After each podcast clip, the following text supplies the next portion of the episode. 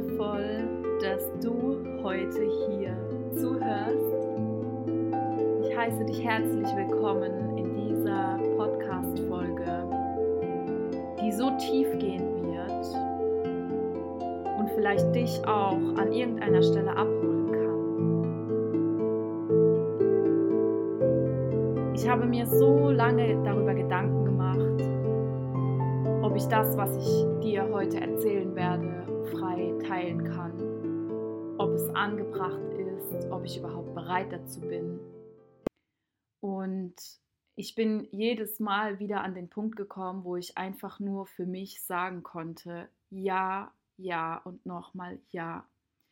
Diese Dinge, die ich heute mit dir teilen werde, die müssen wirklich geteilt werden. Und zwar nicht nur im engsten Freundeskreis, in schwachen Momenten, dort, wo es mir vielleicht schlecht ging und ich deshalb darüber gesprochen habe. Nein, diese Dinge, die ich heute mit dir teilen werde, teile ich in meiner besten Verfassung, in klarstem Bewusstsein und vor allem mit dem Wissen, dass ich diese Erfahrungen und Erlebnisse so sehr losgelassen habe.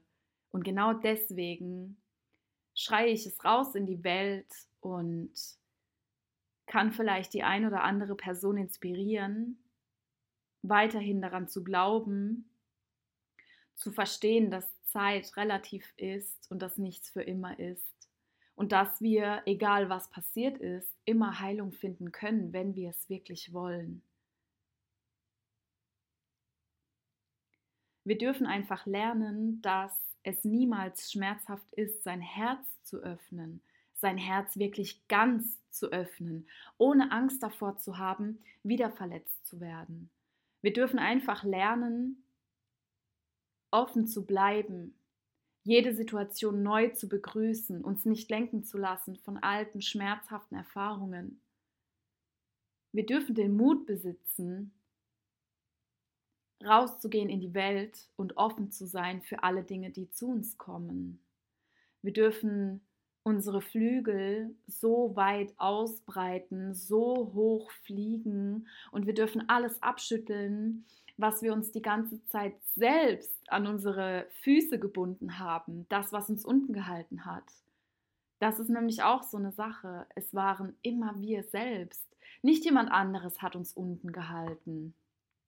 Nicht irgendetwas hat uns behindert, woran wir nichts ändern konnten. Wir können es immer und wir sind immer selbst dafür verantwortlich, was uns unten hält. Und das heutige Thema, was so, so, so wichtig ist, handelt von der Beziehung zu den Eltern. Und diese Folge ist ein Teil von einer Zweierreihe, ich habe mir bewusst überlegt, die Mutter- und Vaterthemen bewusst zu splitten, weil man einfach beides getrennt anschauen darf und erkennen darf. Und in der heutigen Folge werde ich beginnen mit dem Vater.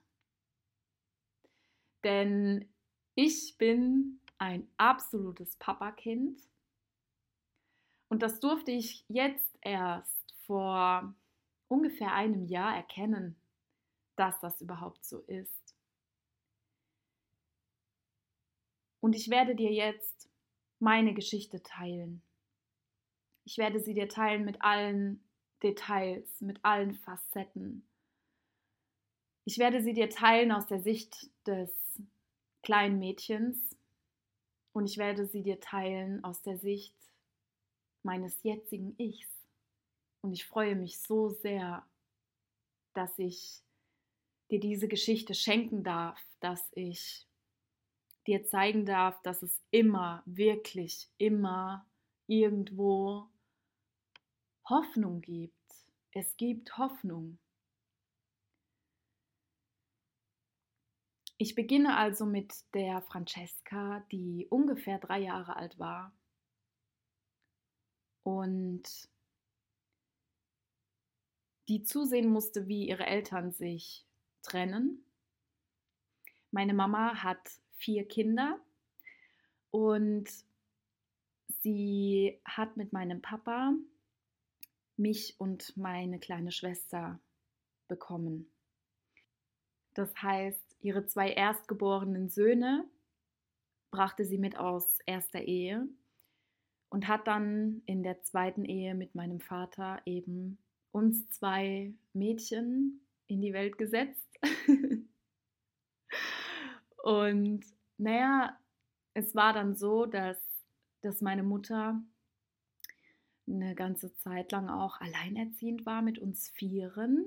Sie hatte immer ziemlich schnell wieder jemanden, aber diese Geschichte hebe ich mir definitiv auf für die zweite Folge. Es soll heute wirklich nur um, um dieses Thema des Vaters gehen. Es war dann jedenfalls so, dass meine Eltern, und ich weiß, dass es so war, sie haben sich so sehr geliebt in Wahrheit und haben es aber einfach nicht geschafft, über ihre Egos hinauszusehen, die Heilung zu finden, die sie heute gefunden haben.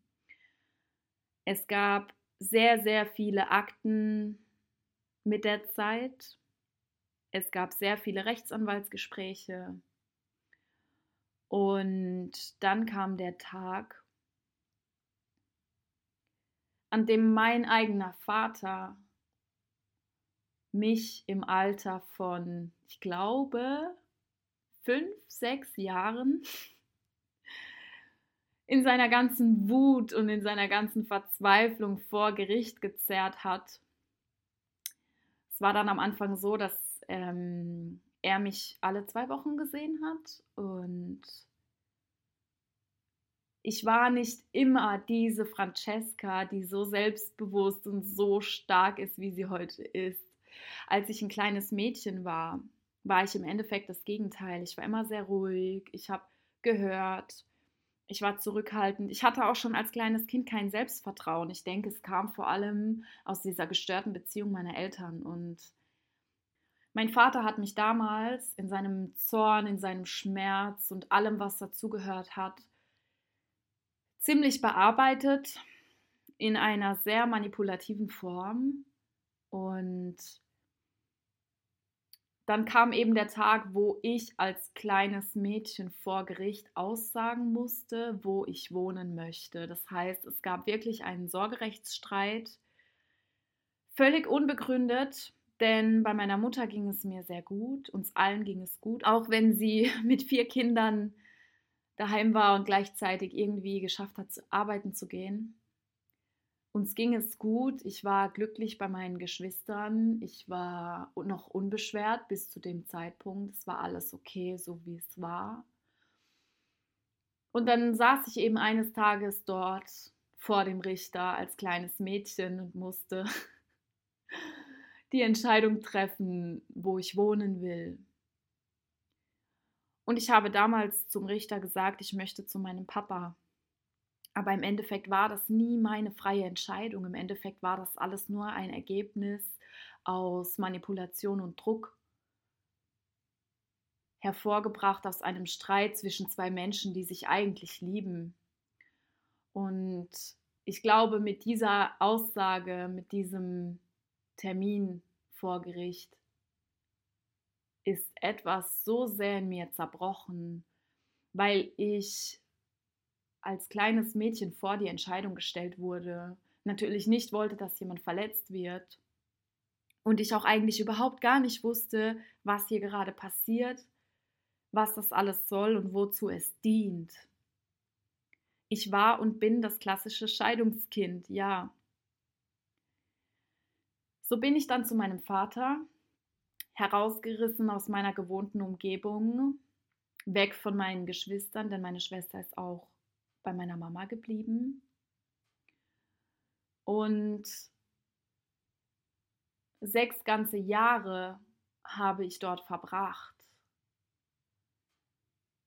Sechs ganze Jahre, in denen ich so viel Enttäuschung in mir verspürt habe, in denen ich so oft gedacht habe, ich werde nicht gehört, ich werde nicht gesehen, ich lebe hier in einer verkehrten Welt. Und ich denke, dass das auch irgendwo meine persönliche Challenge war, Stellung zu beziehen und ganz klar zu fühlen und zu sagen, was ich möchte und was ich nicht möchte. Denn für mich war es so, mein Zuhause war dann bei meinem Vater mit einer neuen Frau, die mich in Wirklichkeit nicht mochte. Mein Zuhause war fernab von meinen drei Geschwistern, mit denen ich mein ganzes Leben vorher verbracht habe.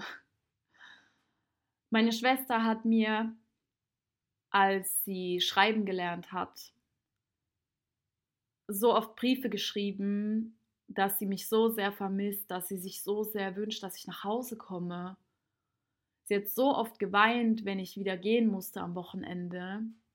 Und ich war damals in meinem Herzen so blockiert. Ich habe es zwar wahrgenommen, ich habe es auch gespürt und, und alles und alles genauso empfunden wie sie, aber ich konnte mich nicht ausdrücken, ich konnte mich nicht klar positionieren. Ich meine, nicht so viele kleine Kinder oder kleine Mädchen können sich positionieren in dem Alter. Ich meine, ich habe auch schon ganz anderes erlebt, aber ich war einfach in einer verkehrten Welt. Ich habe mich durchgeschüttelt gefühlt. Ich war orientierungslos. Und so vergingen sechs Jahre, in denen ich mit einer Stiefmutter zusammen gewohnt habe, die mich seelisch so misshandelt hat. Ich war sehr viel alleine. Ich habe, ich war einfach dieses Mädchen, das lieber Bücher gelesen hat. Ich war das Mädchen, das einfach auch ja, viele, viele Dinge alleine unternommen hat.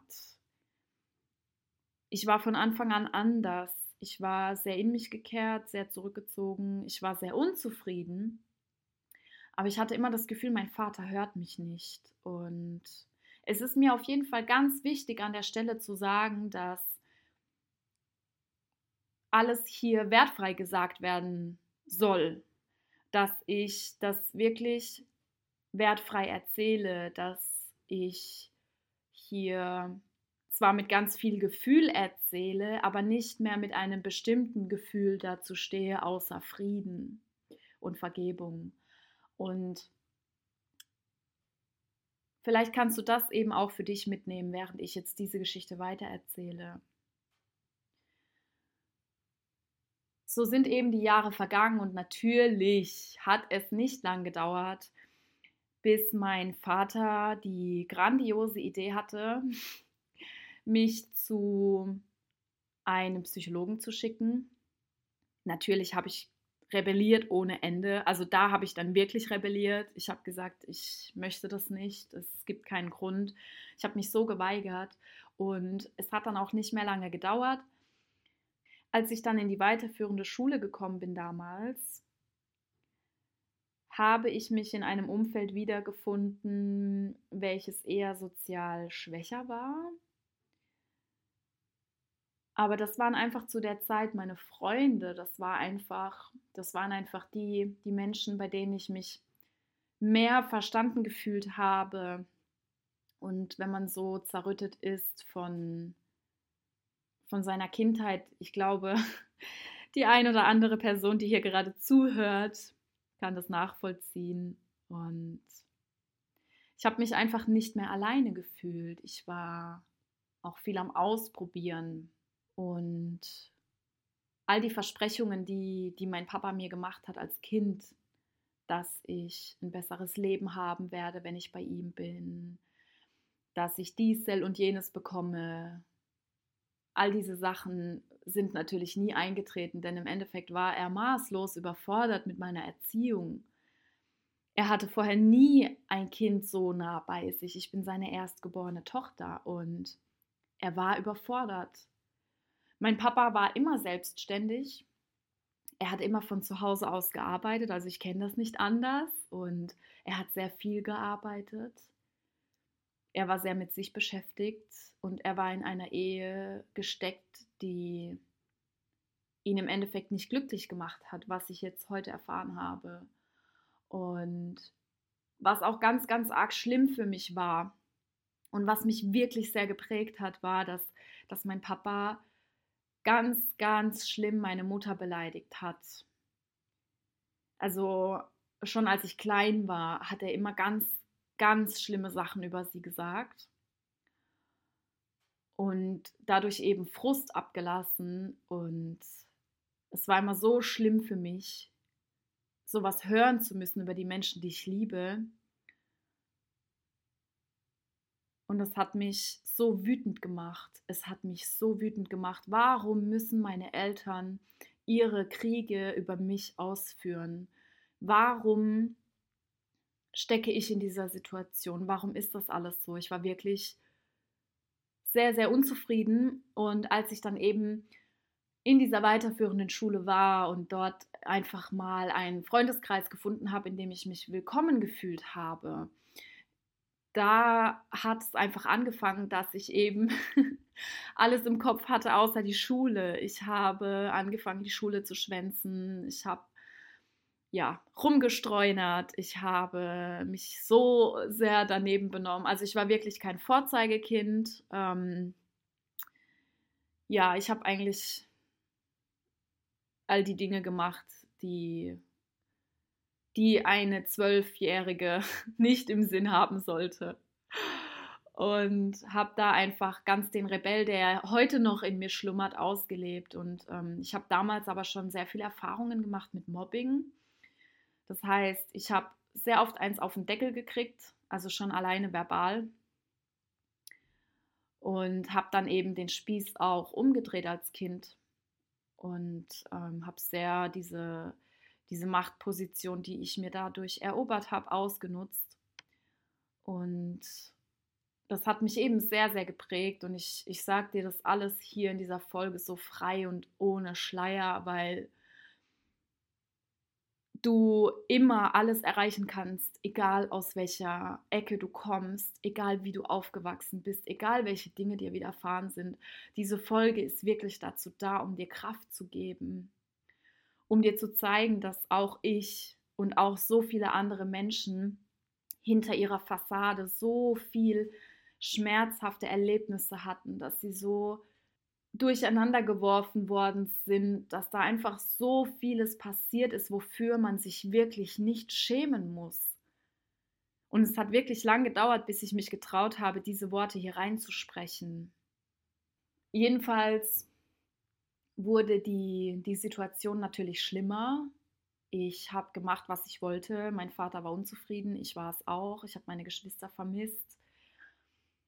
Ich habe dann natürlich auch immer mehr und mehr meiner Mutter hm, geteilt, wie es mir geht und, und was da in mir vorgeht. Und da war natürlich so viel mehr, da war so viel mehr. Dieses, diese Verbindung zu meiner Stiefmutter, die dann natürlich auch noch schwanger geworden ist, war so unecht ich wurde so oft in meinem Leben herablassend behandelt. Sie ist sogar ein, zweimal handgreiflich geworden. Ich wurde so oft tagelang ignoriert für Dinge, die ich scheinbar falsch gemacht habe oder für mein Benehmen, was damals ganz logisch zurückzuführen war auf meine Lebenssituation ich wurde so oft pädagogisch nicht sinngemäß behandelt. Also das war schon ganz, ganz krass. Und ich war dann eben auch so in dem Zwiespalt. Ich war immer bei den coolen Kids, ja, und habe da meinen Status gehabt. Und hatte aber gleichzeitig daheim nichts zu sagen und meine Stiefmutter hat mir auch damals wirklich, Leute, die hässlichsten Klamotten auf diesem Planeten angezogen. Und heute glaube ich, das ist irgendwie Absicht. Also wirklich, ich bin dann rumgelaufen, ich hatte dann rosa Korthosen an mit Schlag und ich komme jetzt nicht gerade aus den 80ern, ja, ich bin ein 90s-Kid. und ich hatte damals schon Ahnung, wie man was trägt weil ich ja alle meine stylischen Freundinnen da hatte. Und naja, ich, ich bin dann da rumgelaufen mit meinen rosa Korthosen mit Schlag und meinen XXL-T-Shirts, die mir meine Stiefmutter aus den billigsten Läden mitgebracht hat. Und es war dann auch so, dass meine Mutter zum Beispiel mh, hm, regelmäßig regelmäßig wirklich mit mir einkaufen war. Ich habe die schönsten Kleider bekommen. Sie hat sich so viel Mühe gegeben. Und dieses, dieses Drangsalieren, was ganz oft in Haushalten passiert, ja, gerade wenn's, ähm, wenn Kinder mit reinfließen, die vielleicht nicht die eigenen sind. Ich durfte zum Beispiel meine Sachen, die ich von meiner Mutter bekommen habe, durfte ich daheim nicht anziehen. Und das ist so erbärmlich, dass es für mich unangenehm ist, das hier reinzusprechen, aber ich tue es, dass du weißt, du bist nicht alleine mit solchen Erlebnissen. Und das ist so, so wichtig. Und ich spreche zum allerersten Mal öffentlich darüber. Und natürlich habe ich dann rebelliert. Ich habe mich angeschaut, ich habe mich unwohl gefühlt. Und dann hat es halt irgendwann angefangen, dass ich dann morgens im Treppenhaus, ja, ich hatte dann zum Beispiel lange Röcke an, irgendwas richtig hässliches, irgendwas, was ich niemals freiwillig tragen würde, wo aber darauf bestanden wurde, dass ich das anziehe und ich bin ins Treppenhaus, habe dieses hässliche Teil von mir runtergerissen, ja, und hatte unten drunter den schärfsten Minirock ever an. Viel zu scharf, äh, mittlerweile war ich dann 13, ja, viel zu scharf für eine 13-Jährige, aber genau solche Sachen passieren, wenn Kinder unterdrückt werden und ich wurde unterdrückt. Ich wurde so unterdrückt in diesem Haus. Ich habe so unglücklich gelebt und das Ganze ist ja dann schlimmer und schlimmer geworden und ich bin dann, ich bin zu meiner Mutter gegangen und das Ganze ist natürlich dann auch schlimmer und schlimmer geworden. Die Schule hat meinen Papa dann immer öfter angerufen, dass ich nicht da bin. Und in diesem Haushalt wurde auch so oft nichts kommuniziert. Es wurde einfach alles totgeschwiegen. Es war einfach nichts präsent und das hat eben sehr, sehr viel mit mir gemacht und ich durfte auch lange Zeit wirklich üben, mir Rückgrat anzueignen und Dinge, egal wann und egal in welcher Situation anzusprechen weil ich das eben daheim nie gelernt habe. Und mein Vater hat dann mit dieser Frau, mit der er verheiratet war, eben auch noch ein Kind gezeugt. Das war für mich sehr, sehr schlimm. Nicht aus Gründen der, des Geltungsbedürfnisses, weil ich habe ja immerhin schon drei Geschwister, ja, sondern für mich ist einfach die Welt untergegangen, weil ich so viel Wut in mir getragen habe und ich sowieso nie gesehen worden bin und ich mich gefragt habe, was will er von dieser Frau? Was will er von ihr? Sie war ungepflegt, also jetzt nicht in hohem Maße, aber sie war halt irgendwo keine Augenweide. Sie hatte meiner Meinung nach nicht diese Besonderheiten in ihrem Charakter, dass es mich umgehauen hätte oder heute umhauen würde. Ich meine, jeder hat seine Gründe und ich möchte das auch mittlerweile gar nicht mehr bewerten. Und jetzt möchte ich ansetzen an dem Punkt, wo einfach alles zu viel geworden ist und wo meine Mutter dann auch eingegriffen hat und sich nichts mehr gefallen lassen hat. Und dann kam einfach der Tag X, wozu ich auch noch einwerfen möchte, dass ich es wahrscheinlich, wenn ich zurückblicke und es nochmal machen könnte, ich würde es wahrscheinlich genauso wieder machen, denn es war eine der wichtigsten Lektionen meines Lebens. ich habe dafür gesorgt, beziehungsweise meine Mutter hat dafür gesorgt, dass ich wieder zu ihr ziehe. Und wir haben das Ganze durchgeplant. Und ich habe meinem Vater kein Sterbenswörtchen darüber erzählt. Ich habe kein Wort zu ihm gesagt. Ich habe nicht einmal geäußert, wie es mir geht, was ich mir wünsche, was ich vorhabe, weil ich wusste, es wird nicht gehört werden. Ich wusste es. Ich wusste, egal was ich sage, ich werde bestraft mit Verurteilung, mit Ignoranz. Geschlagen hat er mich in meinem ganzen Leben noch nie. Die Stimme erhoben hat er in meinem ganzen Leben noch nie. Das rechne ich ihm unendlich hoch an. Aber dieser Schmerz und diese Verachtung, die damals einfach in ihm gewohnt haben, die habe ich eben in vollstem Maße abgekriegt. Ich war wirklich der Sündenbock. So hat es sich als Kind für mich angefühlt. Und das passiert, wenn man Kinder in die Welt setzt und seine eigenen Themen nicht angeht. Das passiert, wenn man seine eigene Kindheit nicht aufgearbeitet hat, wenn man nicht bereit ist, wirklich dahin zu schauen, endlich loszulassen, endlich zu vergeben, sich selbst zu vergeben und Heilung zu finden einfach. Man projiziert die Dinge auf seine Kinder, die Wesen auf der Welt, die so rein zu uns kommen, die in jeder ihrer Zellen Liebe gespeichert haben. Wir verderben unsere Kinder damit, weil wir nicht bereit sind, endlich zu heilen, endlich aus unserem Ego herauszusteigen und endlich Frieden zu machen mit unserer Ahnenlinie.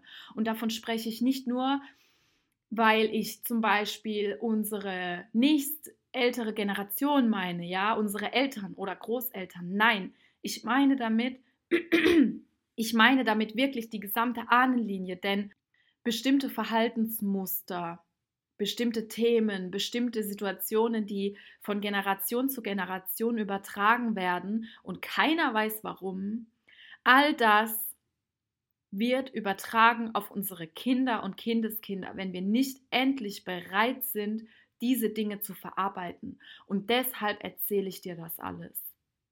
Und ich habe diesen Umzug geplant, ohne ein Sterbenswörtchen zu verlieren. Und ich bin so froh, dass ich das so gemacht habe, weil dieser Hass, diese ganze Verachtung, diesen Spott, ich hätte das alles geerntet und ich wusste, ich bin als 13-Jährige nicht dazu in der Lage, das jemals zu ertragen, in diesem Moment.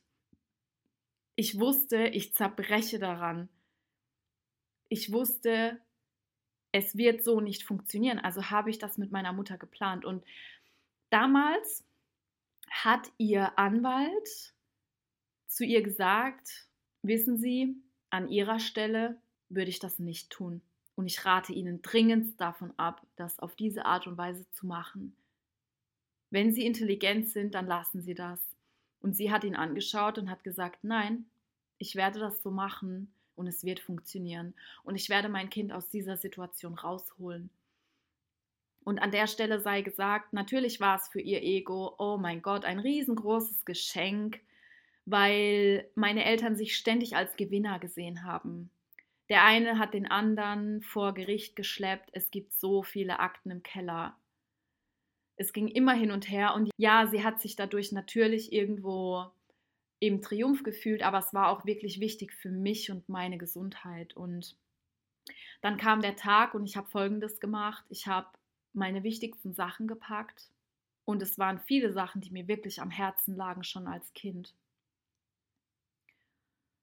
Und all das, was ich nicht tragen konnte, habe ich zurückgelassen und ich habe alle meine wichtigsten Sachen mitgenommen, damals in die Schule, habe die dann abgestellt und nach der Schule hat meine Mutter mich abgeholt. Wir sind zum Jugendamt gegangen, um dann die Meldung zu machen und mir ist so sehr ein Stein vom Herzen gefallen. Ich war so erleichtert wie mein ganzes Leben noch nicht. Meine Schwester war so glücklich. Ich, ich, habe, ich habe mich nie so angekommen gefühlt bei meiner Mutter. Ich kann das kaum in Worte fassen, was das mit mir gemacht hat. Und ich war so froh, mich nicht erklären zu müssen. Ich war so froh, meinem Vater nicht mehr unter die Augen treten zu müssen und schon gar nicht meiner Stiefmutter. Ich habe dann auch damals war mein kleiner Bruder schon, ich glaube, eineinhalb oder zwei Jahre alt. Und er war der Einzige, von dem ich mich verabschiedet habe. Und das war der schwerste Abschied meines Lebens.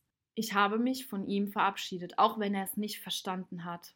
Und dann war ich eben bei meiner Mutter und musste dann auch zeitnah die Schule wechseln weil der, der Abstand doch zu, zu groß war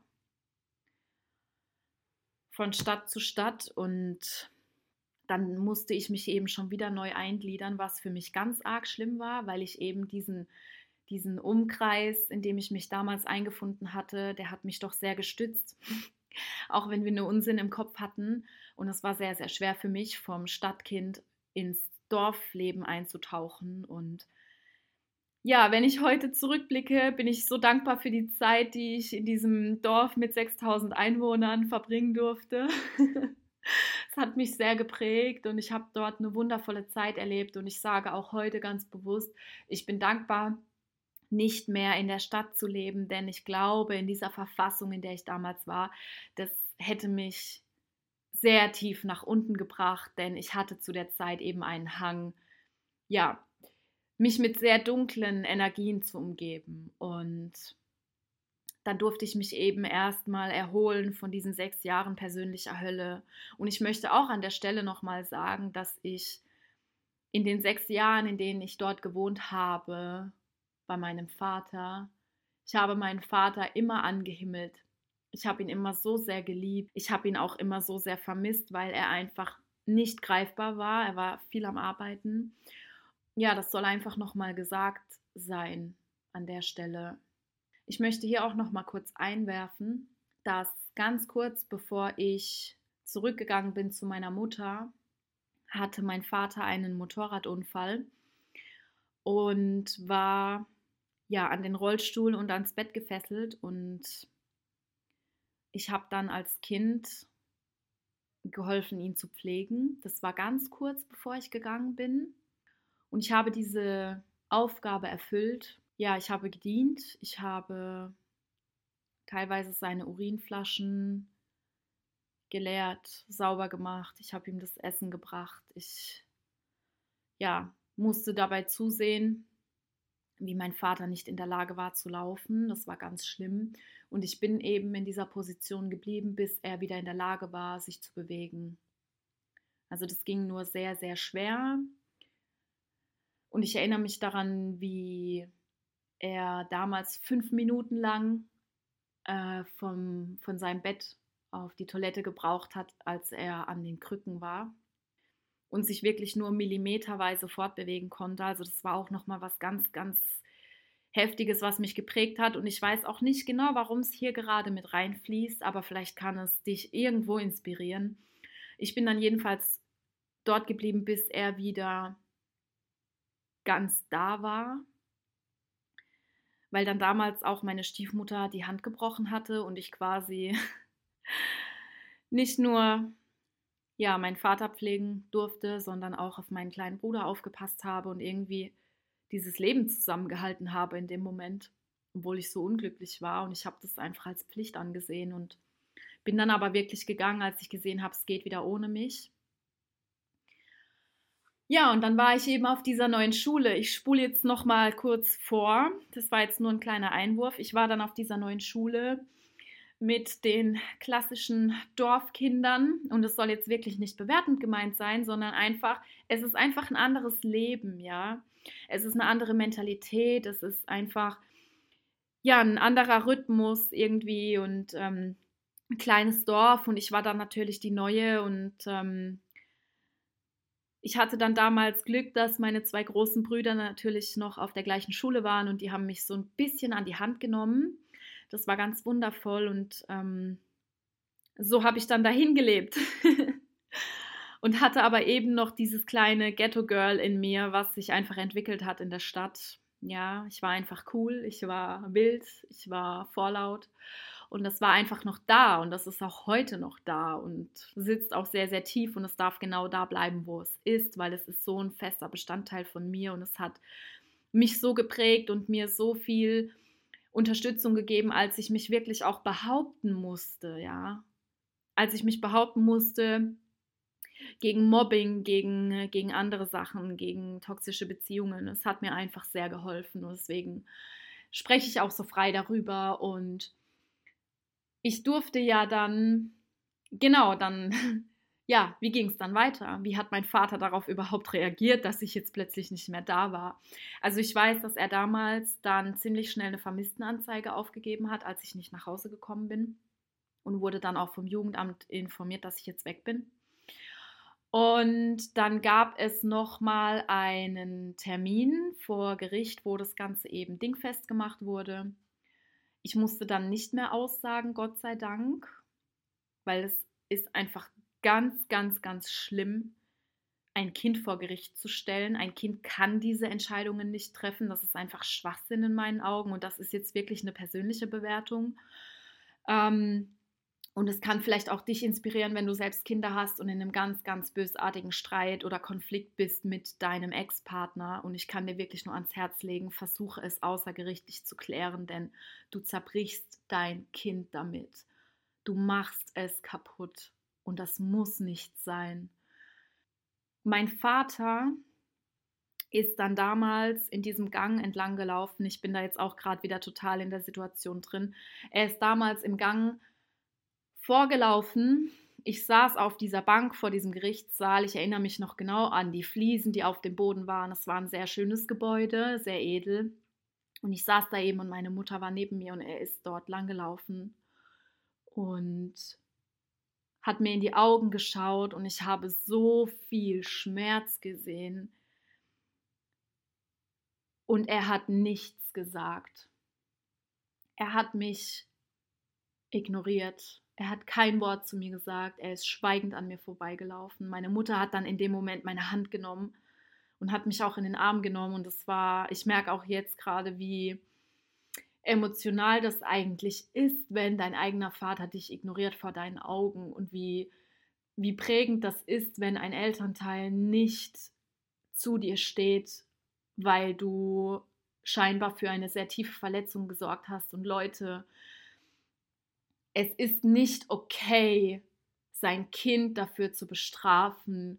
Kinder handeln intuitiv und gleichzeitig unbewusst. Kinder handeln einfach und es ist nicht okay, diesen Schmerz an Kindern abzulassen. Es ist einfach nicht in Ordnung. Und man sollte immer in der Position stehen, sein Kind zu lieben und zu akzeptieren und hinter ihm zu stehen, egal wie es sich entscheidet.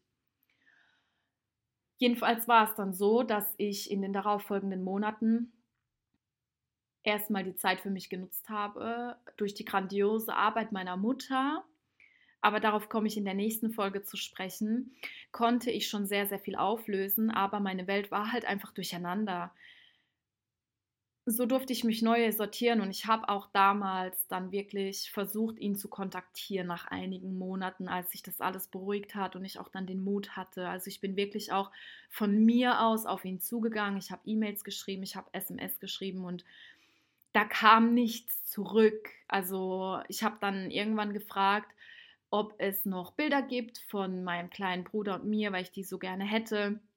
Und dann habe ich per E-Mail eine ganz bitterböse Antwort erhalten. Da war ich auch 14, 13, 14 Grad so um den Dreh. Da habe ich dann die Antwort bekommen, dass als ich ausgezogen bin, alles im Ofen verbrannt wurde, was, was mir gehört hat. Ich habe dann irgendwann nachgefragt, ob ich meine restlichen Sachen abholen darf, weil als ich zwölf war und weggegangen bin, hatte ich schon als Kind eine riesengroße Edelsteinsammlung, die mir sehr am Herzen lag. Ich hatte andere Sachen dort. Zum Beispiel, und das sage ich jetzt, weil es nochmal relevant wird, ich hatte eine Diddle-Sammlung, wie jeder in dem Alter, ja, von uns 90ern. Ähm, und die war mir so wichtig. Und diese Sachen habe ich dort zurückgelassen. Und die Antwort, die ich dann bekommen habe, war: Nein, du bekommst gar nichts mehr von mir. Und es hat mich so zerstört, es hat mich so zerschmettert. Und ich habe auch, ich habe dann irgendwann mal vor, vor zwei, drei Jahren meinen Facebook-Verlauf durchgescrollt, wo wir dann auch als ich noch sehr jung war, ähm, hier und da gesprochen hatten und der Umgang, wie mit mir umgegangen wurde, in, nur in, in der Schriftform, das war so schrecklich und das resultierte nur aus dieser tiefsitzenden Verletzung. Und ich habe dann eben die Jahre über das Ganze versucht zu verarbeiten und habe da auch wirklich was dran gemacht. Also mittlerweile, ich habe dann angefangen mit dieser Arbeit, seit ich 14 war und es sind jetzt über zehn Jahre und da ist auch ganz, ganz viel in mir passiert. Aber in meiner Jugend habe ich dann eben eine toxische Beziehung nach der anderen geführt. Und das habe ich auch schon mal in einer anderen Folge erzählt. Ich war dann immer mit, mit ganz, ganz komischen Männern zusammen. Ähm, entschuldigt bitte an der Stelle die Bewertung, aber es war einfach für mich sehr strange.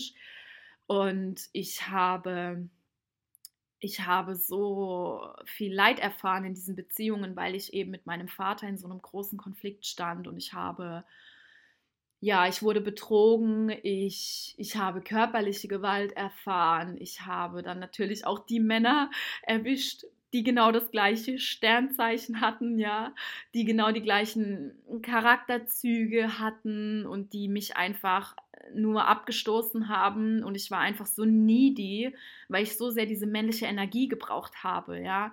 Meine Mutter war dann auch schon in einer neuen Beziehung. Meine Mutter war nämlich immer in einer Beziehung. Ähm, dazu aber auch mehr beim nächsten Mal. Und ich, ich habe aber nie diese Vaterrolle eben an, annehmen können von einem anderen Mann, mit dem meine Mutter in einer Beziehung war. Das ging einfach nicht. Ich wollte einfach meinen Vater zurück. Und ja, ich habe dann, ähm, habe dann eben sehr viele Männer gehabt. Ähm, ich habe sehr früh auch Sexualität praktiziert, bevor ich meinen eigenen Körper erkunden konnte oder erkundet habe und ich habe von Anfang an mich selbst so hergeschenkt und ich hatte den krassesten Ruf in meiner Heimat. Also wenn jetzt mit Sicherheit irgendjemand von zu Hause hier zuhört, ich bin mir dessen bewusst und ich weiß das alles und ich bin so froh, dass das alles passiert ist, weil nur deshalb kann ich heute mit Frauen zusammenarbeiten und kann Frauen einfach ein Guide sein auf dieser Reise zu sich selbst und ich habe dann eben auch ja sehr viel konsumiert, also Substanzen waren auch im Spiel und ich teile das hier auch so frei mit dir, weil das ganz wichtig ist, dass du siehst, dass auch erfolgreiche Geschäftsleute eine Vergangenheit haben und trotzdem seriös sein können und trotzdem ihr Leben in den Griff bekommen können. Und ich habe einfach so viel im Außen gesucht. Ich habe immer so also ich bin wirklich von Beziehung zu Beziehung ähm, gestürzt. Ich hatte auch neben meiner Beziehung immer noch irgendwie eine Verbindung mit drei anderen gefühlt. Ähm, es, es, kann auch sein, dass es, dass es teilweise nur energetisch war, aber ich habe einfach diese männlichen Energien ganz krass in mir aufgesaugt und ich war aber gleichzeitig so unglücklich und meine Mutter hat das ja alles gesehen und sie hat auch versucht, an mich ranzukommen, was das betrifft. Aber ich habe sie da nicht rangelassen. Ich habe da niemanden rangelassen und ich habe auch immer so viele Entschuldigungen dafür gefunden, warum ich jetzt schon wieder einen neuen Freund habe, wo ich den anderen noch nicht mal richtig abgeschossen habe. Also das war dann immer so mein Statement, ja, die kommen mir einfach zugeflogen. Und dabei habe ich damals nicht verstanden, dass ich so sehr danach suche und dass ich das so sehr ausstrahle. Und ich hatte natürlich auch zwischendrin Kontakte zu Männern, die mein Leben sehr verändert haben die mich sehr geprägt haben, auch im positiven Sinne und denen ich ultra dankbar bin. Aber da war halt auch vieles, was eben nicht so schön war. Und ich habe da eben auch ganz schreckliche Erfahrungen machen dürfen, wo dann auch, ja, wo ich einfach sehr betrogen wurde auf viele Arten und Weisen. Und das ist auch okay, so wie es war. Ja, und dann kam eben irgendwann dieser Tag, wo ich dann entschieden habe, für mein Studium wegzuziehen. Es war dann so, ich habe immer noch keinen Kontakt gehabt. Mittlerweile waren sieben Jahre vorbei.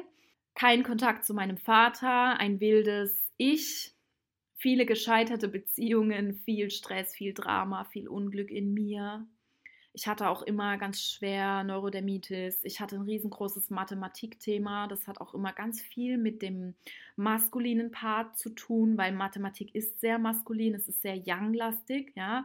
Und diese Dinge haben sich eben auch im Außen total geäußert. Und ich war auch in der Schule.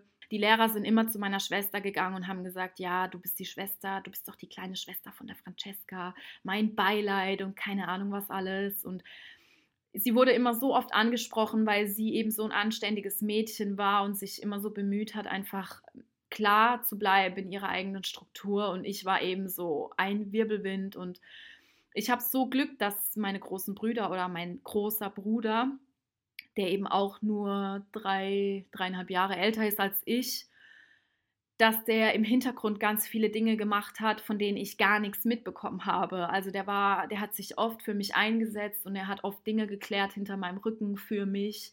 Und das habe ich auch alles im Nachhinein erst erfahren. Und er war auch eine riesengroße Stütze für mich, ähm, als ich dann eben so 17 war und sehr viel konsumiert habe und ähm, ihn auch regelmäßig getroffen habe, zufällig auf irgendwelchen Feldpartys, ja, wo ich eigentlich schon gar nichts mehr gesehen habe. Und mein Bruder war immer da und jeder wusste auch, dass ich eben diese kleine Schwester von ihm bin. Und deswegen hat da auch ein anderer Respekt geherrscht. Und er hat da auch, ähm, als es mir schon sehr, sehr schlecht ging, einen großen Teil dazu beigetragen. Und ich habe mich immer sicher gefühlt mit ihm. Und es ist so wertvoll, wenn man einfach Geschwister hat, die da sind. Und auch meine kleine Schwester hat immer alles ausgebadet. Sie hat es immer wortlos hingenommen. Sie war immer für mich da. Und ähm, deswegen, Leute, wenn ihr Geschwister habt und euer Band ist gerade nicht so stark, bitte springt über euren Schatten und stärkt dieses Band, denn es wird so eine wichtige Grundlage sein für euer gesamtes Leben. Und Geschwister sind so wertvoll und das ist einfach nur mein Impuls an dich. Wenn du da noch Dinge zu klären hast in der Familie, dann tu es einfach. Spring über deinen Schatten, egal wie sehr du verletzt bist, egal was passiert ist. Geh in Liebe auf die Person zu und zeig ihr deine Liebe und zeig ihr diesen Gleichmut und, und diese, diese Wahrhaftigkeit und Barmherzigkeit vor allem, denn die Familie ist dir so nah und kann dir so vieles geben und wir vergessen das so oft weil einfach gerade in diesen engsten Umkreisen oder in diesem engsten Kreis die größte Scheiße passiert, ja. Denn die Menschen, die dir am nächsten sind, kennen dich am besten und kennen auch deine Schattenseiten am besten. Aber das soll einfach dein Impuls sein, vielleicht mal wieder richtig aufzuräumen. Und zwar nicht nur bei den Eltern, sondern auch bei deinen Geschwistern, Cousins, Cousinen und einfach alle, die dazugehören und vielleicht sogar die Partner deiner Geschwister. Es ist so wichtig es fließt gerade so krass durch mich durch, Leute. Hier ist ein, ein heftiger Raum offen und deswegen erzähle ich jetzt weiter, wie der Weg dann weiterging. Ähm, ich bin dann eben in die, wieder in die nächstgrößere Stadt gezogen zum Studieren mit 19 und da war mein Leben eigentlich schon ein riesengroßer Kackhaufen, ja, und ich habe das dann aber als neue Chance gesehen und habe dann eben im Nachtleben gearbeitet nebenbei und habe eigentlich die ersten drei Semester überhaupt nicht studiert. Und ähm, es war dann so, dass, dass ich da gerade weitergemacht habe, wo ich vorher aufgehört hatte, nur noch schlimmer, denn das Nachtleben lädt so sehr dazu ein, sich noch tiefer und tiefer in Umkreise zu begeben, die nicht gesund sind. Und ich habe dann eben dieses Männerthema genau so weiter ausgelebt und noch krasser. Ich habe dann echt auch Vorlieben entwickelt. Ähm, die, die nicht gesund waren. Und ich habe ähm, hab ein regelrechtes Doppelleben geführt in der Zeit. Je abgestürzter ich war, desto besser fand ich das. Und es hat mir so viel Ekstase gebracht, ja. Und es war so, oh mein Gott, ich habe mir da drin so viel geholt. Ich habe mich so wohl gefühlt in diesem Raum und habe eben auch rein sexuell gesehen so viel attracted. Ähm, weil ich eben, weil ich eben dieses Mädchen war mit dem Vaterkomplex und ähm, dieses Mädchen wollte einfach so sehr geliebt werden. Sie wollte einfach so sehr ankommen. Ich habe ja im Endeffekt die ganze Zeit nur nach etwas gesucht und ich habe meinen Vater so vermisst und ich saß übrigens in den ganzen Jahren, ich saß so oft da, ich habe so oft geweint, ich war so oft so wütend. Ich wollte meinem Vater solche hasserfüllten Briefe schreiben, ich habe es dann doch nie gemacht und irgendwann habe ich das Thema dann natürlich auch ein Stück weit losgelassen und nicht mehr drüber gesprochen und ähm, habe einfach mein Ding gemacht. Und dann habe ich auch diesen Independence-Film gefahren und habe gedacht, okay, ich bin jetzt unabhängig, ich mache alles allein, so wie meine Mutter und ich kriege das alles hin und Männer sind sowieso seelenlose Opfer, die ähm, nur dazu dienen, uns zu befruchten. Und das war wirklich mein Glaubenssatz. Das war wirklich so. Und das teile ich mit dir, weil ich, weil ich eben heute Männer so sehr verehre. Und ich werde jetzt ein bisschen vorspulen, wie das Ganze ausgegangen ist. Zwölf Jahre später hat mein Vater mich kontaktiert und hat mir geschrieben, hey Francesca, ich wollte dir nur Bescheid sagen, dass ich gerade auf dem Dachboden Dinge von dir gefunden habe. Es sind zwei oder drei Kisten mit Sachen von dir und ich wollte dich fragen, ob du das haben möchtest oder ob ich es entsorgen soll.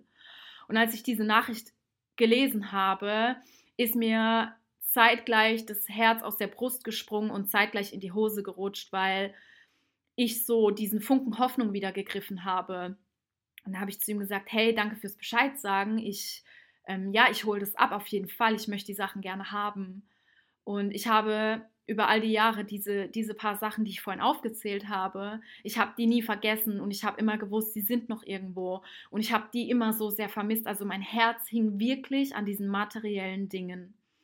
Und dann hat er noch gesagt, ja, und du kannst es gerne, ich kann es in das und das Büro von mir bringen lassen und du kannst es dort abholen. Ich habe gesagt, nein, ich komme persönlich bei dir vorbei und hole das ab. Und oh mein Gott, ich hatte in meinem ganzen Leben noch nie so viel Angst, Leute. Ich habe geweint, ich habe gezittert, ich ich habe ähm, Schnappatmung gekriegt, ich hatte Panikattacken, ich konnte nicht mehr, weil ich wusste, ich werde jetzt bald meinen Vater wiedersehen nach zwölf Jahren. Und ich habe gespürt, dass in ihm ganz viel Frieden passiert ist, dass ganz viel Heilung geschehen durfte und dass ich jetzt diese eine Chance habe und diese eine Chance auch wahrnehmen kann, ja. Und ich habe diese Chance wahrgenommen und ich bin damals dahin gefahren. Und ich habe ich glaube, ich habe noch nie so sehr gezittert, als ich an dieser Klingel geklingelt habe, ja, als ich da drauf gedrückt habe. Eben dieses Kindheitsding, weil das war ja auch das Haus, in dem ich aufgewachsen bin, ja, ein 300 Jahre altes Haus, das hat ganz viele Energien gespeichert, das ist einfach der Ort, an dem ich so viel prägende Dinge erlebt habe und es einfach mein, meine Heimat war. Und dann bin ich eben diese Treppen hochgelaufen und ich dachte wirklich, ich kippe jetzt gleich rückwärts um. Mir ist schwindelig geworden. Ich ich war wirklich, ich hatte einen Kreislaufkollaps, also das kann man wirklich so nennen. Und, und dann bin ich da eben reingekommen und auf einmal stand mein Vater vor mir, den ich zwölf Jahre lang nicht gesehen habe. Und ich wusste gar nichts mehr in dem Moment. Ich wusste nicht, wer ich bin. Ich habe einfach nur gespürt, da kommt gerade so ein großer Teil aus meiner Seele zu mir zurück. Das ist so heftig. Und ich habe ihm dann sogar damals eine Flasche Wein mitgebracht als Dankeschön, weil ich eben so glücklich war, dass ich meine Sachen wieder bekomme, weil das war so schrecklich für mich, als er sie mir vorenthalten hat. Und ich, ähm, ja, ich habe ihm die dann übergeben und er hat sich auch sehr gefreut. Und das, also er war genauso nervös wie ich. Das war so heftig. Er war genauso nervös wie ich und ähm, ich habe mich dann hingesetzt und auch einen Kaffee getrunken und im Endeffekt haben wir eine Dreiviertelstunde lang erzählt. Er hatte mich überhaupt gar nichts über mich gefragt, er hatte nur von sich erzählt und ich habe nur so gedacht, Francesca, das ist okay gerade. Wahrscheinlich ist er noch 30 Mal nervöser als du. Gib ihm einfach den Raum und bleib hier sitzen und atme einfach und dann, dann hat er mir eben meine Sachen gegeben, ist es auch noch mal kurz mit mir durchgegangen und Leute, da drin waren einfach genau diese Sachen, die ich vorhin aufgezählt habe. Da drin waren eben diese dicken Ordner mit meiner Titelsammlung drin und meine Edelsteine sind zu mir zurückgekommen, die übrigens jetzt gerade ein großer Teil davon in meiner Meditationsecke liegen. Diese Sachen, die ich schon als Kind in den Händen hatte und es war so krass, weil diese Energie, diese Kindheitsenergie war in diesen Steinen gespeichert. Also ich habe wirklich, ich habe die in die Hand genommen und auf einmal sind Erinnerungen zu mir zurückgekommen, die, die ich längst vergessen hatte. Und das war so Seele, also Stück für Stück kam etwas von meiner Seele zurück. Es war einfach nur unglaublich. Und dann hatten wir eben diese eine Hürde geschafft, ja. Wir hatten diesen einen Grundbaustein gelegt und dann hatten wir einfach wieder eine Verbindung zueinander hergestellt, ja, ein erster Schritt in diese Richtung. Und wir waren beide so zerbrechlich in diesen Momenten und ich glaube, das war von uns beiden einfach die größte Challenge unseres Lebens. Ja, ich bin die Erstgeborene meines Vaters. Er hat mich dann nicht mehr aufwachsen sehen, weil er so gefangen war in seinem Schmerz. Und das ist übrigens nur meine persönliche Sicht der Dinge. Ich weiß nicht, wie er das wahrgenommen hat. Also wir haben schon einige Dinge miteinander geklärt, aber ich kann nie in den anderen Menschen reinschauen und deswegen ist es nur meine Perspektive. Vielleicht hat er es ganz anders wahrgenommen und ähm, ja, und vielleicht hat er es einfach auch komplett anders wahrgenommen. Ich weiß es nicht. Jedenfalls kam dann auch ganz schnell der Punkt, dass er mir auch alle Bilder gegeben hat. Sie waren nicht verbrannt im Ofen, sondern Sie waren alle fein säuberlich abgelegt in einem Ordner auf einer Festplatte. Ich habe alle Bilder bekommen. Das war auch nochmal so ein Riesending für mich. Ich habe ähm, ich habe sehr viel geweint danach. Also ich bin dann auch nach unserem ersten Treffen, ähm, ich habe dann, ich dann die ganzen Sachen mitgenommen und bin gegangen und er hat mich dann auch umarmt und wirklich fest umarmt und das war so ein heftiges Gefühl für mich und ich habe so viel heilen dürfen in diesem Moment. Und ich bin dann danach im Auto gesessen und bin erstmal heulend zusammengebrochen. Also ich konnte nicht mehr. Es war, ja, es war nicht, nicht aus Trauer oder aus sonst irgendwas, aus Enttäuschung oder keine Ahnung. ja, das Ganze ist natürlich nicht aus Trauer oder Enttäuschung passiert, sondern weil das einfach die heftigste Situation in meinem Leben war und ich habe nur geheult und wusste überhaupt nicht, wie ich jetzt gerade damit umgehen soll oder was eigentlich abgeht. Und das war aber eben der erste Meilenstein und auch diese Emotion in dem Moment bewusst zu fühlen, das war ganz arg wichtig für mich. Und kurz darauf hat er dann auch meine Schwester und mich ähm, an Weihnachten eingeladen. Das ist jetzt zwei Jahre her das war auch für sie ein Prozess, ja. Und ähm, dann saßen wir da eben. Es gibt ja auch noch meinen kleinen Bruder und ähm, da ist dann auch noch ein Kind entstanden, noch ein Mädchen. Das heißt, ich habe mittlerweile das Glück, zwei Schwestern zu haben.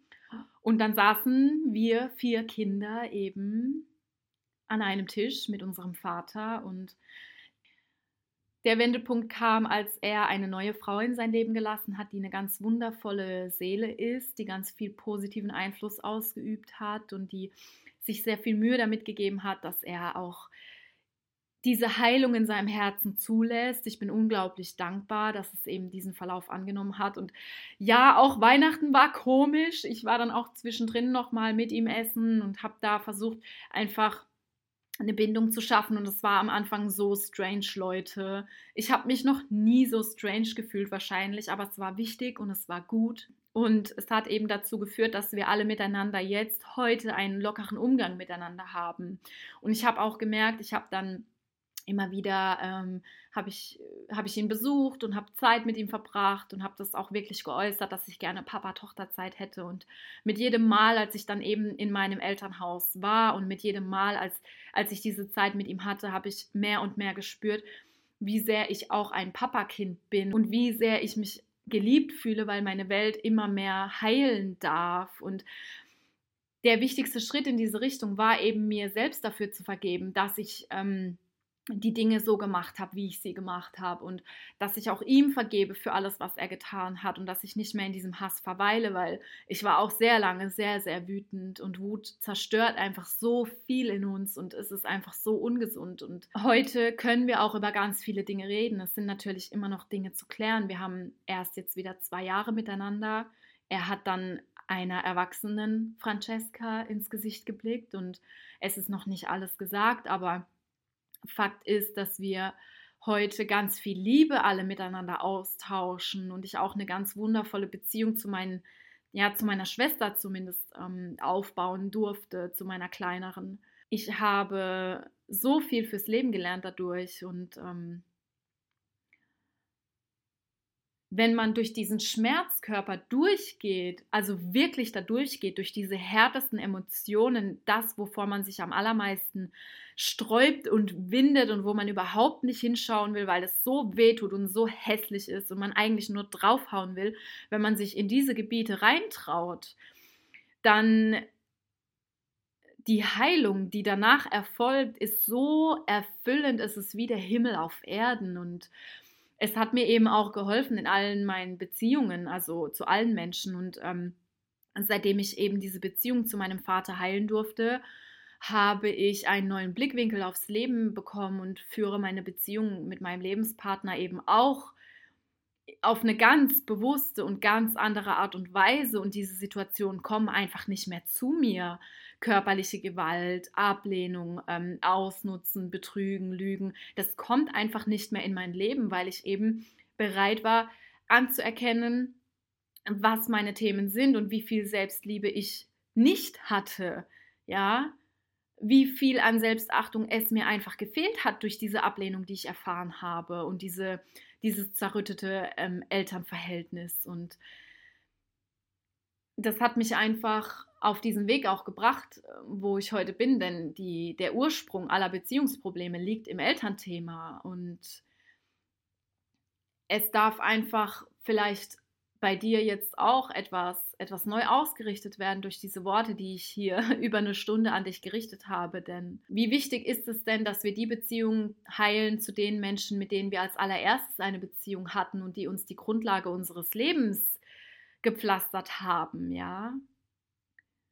Und ich möchte hier auch nochmal anmerken, dass ich, dass ich wirklich, wirklich im Frieden bin. Also es gibt auch heute noch Dinge, wo ich, wo ich das Gefühl habe, das ist nicht okay, so wie mein Vater und ich das handhaben oder wie er mit manchen Dingen umgeht. Und ich sehe auch, dass er mit manchen Sachen noch keinen Frieden gemacht hat. Und ich bin auch 100% davon überzeugt, dass, dass meine Eltern immer noch nicht ihren Frieden gefunden haben, denn wahrhaftige Vergebung herrscht, wenn keiner mehr ein Wort über den anderen verliert. Und es ist nicht so, aber das ist okay. Und ich kann heute anders damit umgehen. Und ich kann heute sagen, hör mal zu, das ist für mich nicht okay. Und ich fühle mich auch gehört, weil ich eben diese Blockade in meinem Halschakra gelöst habe, weil ich einfach ganz, ganz oft auch diese Affirmation über Jahre hinweg wiederholt habe, ich spreche meine heilige Wahrheit. Also ich habe das wirklich, ähm, wirklich regelmäßig gelesen, gehört, geschrieben, weil das so ein großes Thema für mich war. Und ich sage ihm auch heute manchmal noch Dinge, wo ich sage, hey Papa, damals warst du auf dem richtigen Holzweg, weil eigentlich hätte ich das mir so und so gewünscht und es ist okay, er kann es annehmen und er kann es reflektieren und ich würde es nie wieder anders machen wollen, denn ich glaube, er und ich, wir haben so viel daraus gelernt, wie wichtig es ist, immer offen zu kommunizieren, wie wichtig es ist,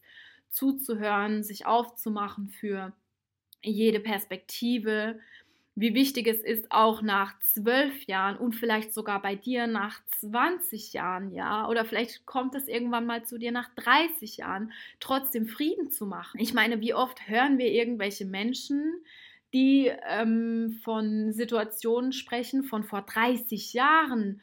Ja, damals, der Herbert, der hat dann das und das gemacht und deswegen ist das jetzt heute so. Genau so wollen wir nicht werden. Wir wollen geheilt sein. Wir wollen eines Tages lächeln können über all die Situationen, die uns widerfahren sind. Wir wollen im Frieden leben. Wir möchten loslassen von prägenden Ereignissen. Wir möchten sie verbuchen als, okay, danke. Danke für diese Erfahrung, es hat mich auf diesen und jenen Weg gebracht. Weil wenn du jetzt mal reflektierst, wo dich die schlimmsten Erlebnisse in deinem Leben hingebracht haben, dann wirst du staunen. Sie haben dich immer geführt. Und diese Situationen sind eben so wichtig, um auch unsere wahre Berufung zu finden irgendwo, um Menschen zu unterstützen, eben die in die teilweise in solchen Situationen stecken, in denen wir schon waren. Also wir sind Lehrer, wir sind Schüler, wir sind Meister, alles zugleich. Und ich denke, mit diesen Worten kann ich abschließen und dich auch mit einem, einem wundervollen Gefühl entlassen, dass noch so lang andauernde Konflikte oder noch so heftige Konflikte alle vergehen können, wenn wir es nur wirklich wollen und Geduld ist eine Tugend und Zeit in meinen Augen, und das ist jetzt natürlich was Spirituelles, was ich hier loswerden möchte. In meinen Augen ist Zeit relativ, sie ist nicht existent und sie wurde von, von den Menschen nur erschaffen, um sich zu orientieren. Ja, wir orientieren uns an der Zeit. Und was sind denn schon zwölf Jahre, wenn ein Moment die ganze Unendlichkeit darstellt? Ja, jeder Moment, den wir leben, ist unendlich wir befinden uns da drin und es gibt eben nichts anderes. Und deswegen darf man die Hoffnung nie oder soll man die Hoffnung nie verlieren, denn eines Tages kann alles zurückkommen und sich nochmal zeigen und ausgeheilt werden. Und wenn ich jetzt daran denke, wäre das Ganze früher passiert, wäre ich gar nicht bereit dazu gewesen. Ich hätte nicht den Mut gehabt. Ich hätte nicht den Frieden in mir gefunden, so mit ihm umzugehen oder mit der ganzen Situation umzugehen. Und ähm, deswegen ist das gut, dass das erst dass das erst ein halbes Leben dauern musste. Ja, ich war von 12 bis 24 ohne ihn. Ähm, das war gut so, weil diese zwölf Jahre waren einfach sehr lehrreich und haben mich auf den Weg gebracht, Frauen zu unterstützen auf ihrem Weg der Heilung. Und auf jeden Fall würde ich mich sehr, sehr darüber freuen, wenn du mir ein Feedback zu dieser Podcast-Folge gibst. Und an dieser Stelle soll auch noch gesagt sein, dass eben genau diese Elternthemen und diese Themen mit verflossenen Partnern, die werden alle von mir mit dir gemeinsam im Wild Woman Coaching an, angegangen. Das heißt, wir arbeiten zusammen an diesen Themen. Wir gehen da noch mal ganz rein, denn oft verdrängen wir Dinge, die aber jetzt gelöst werden möchten. Wir machen das Schritt für Schritt zusammen und der Workshop ist gerade zwar komplett ausgebucht, aber die Warteliste ist online und du kannst dich jederzeit eintragen auf enterspirit.com. Den Link zu meiner Homepage findest du übrigens auch in meiner Bio, also einfach draufklicken.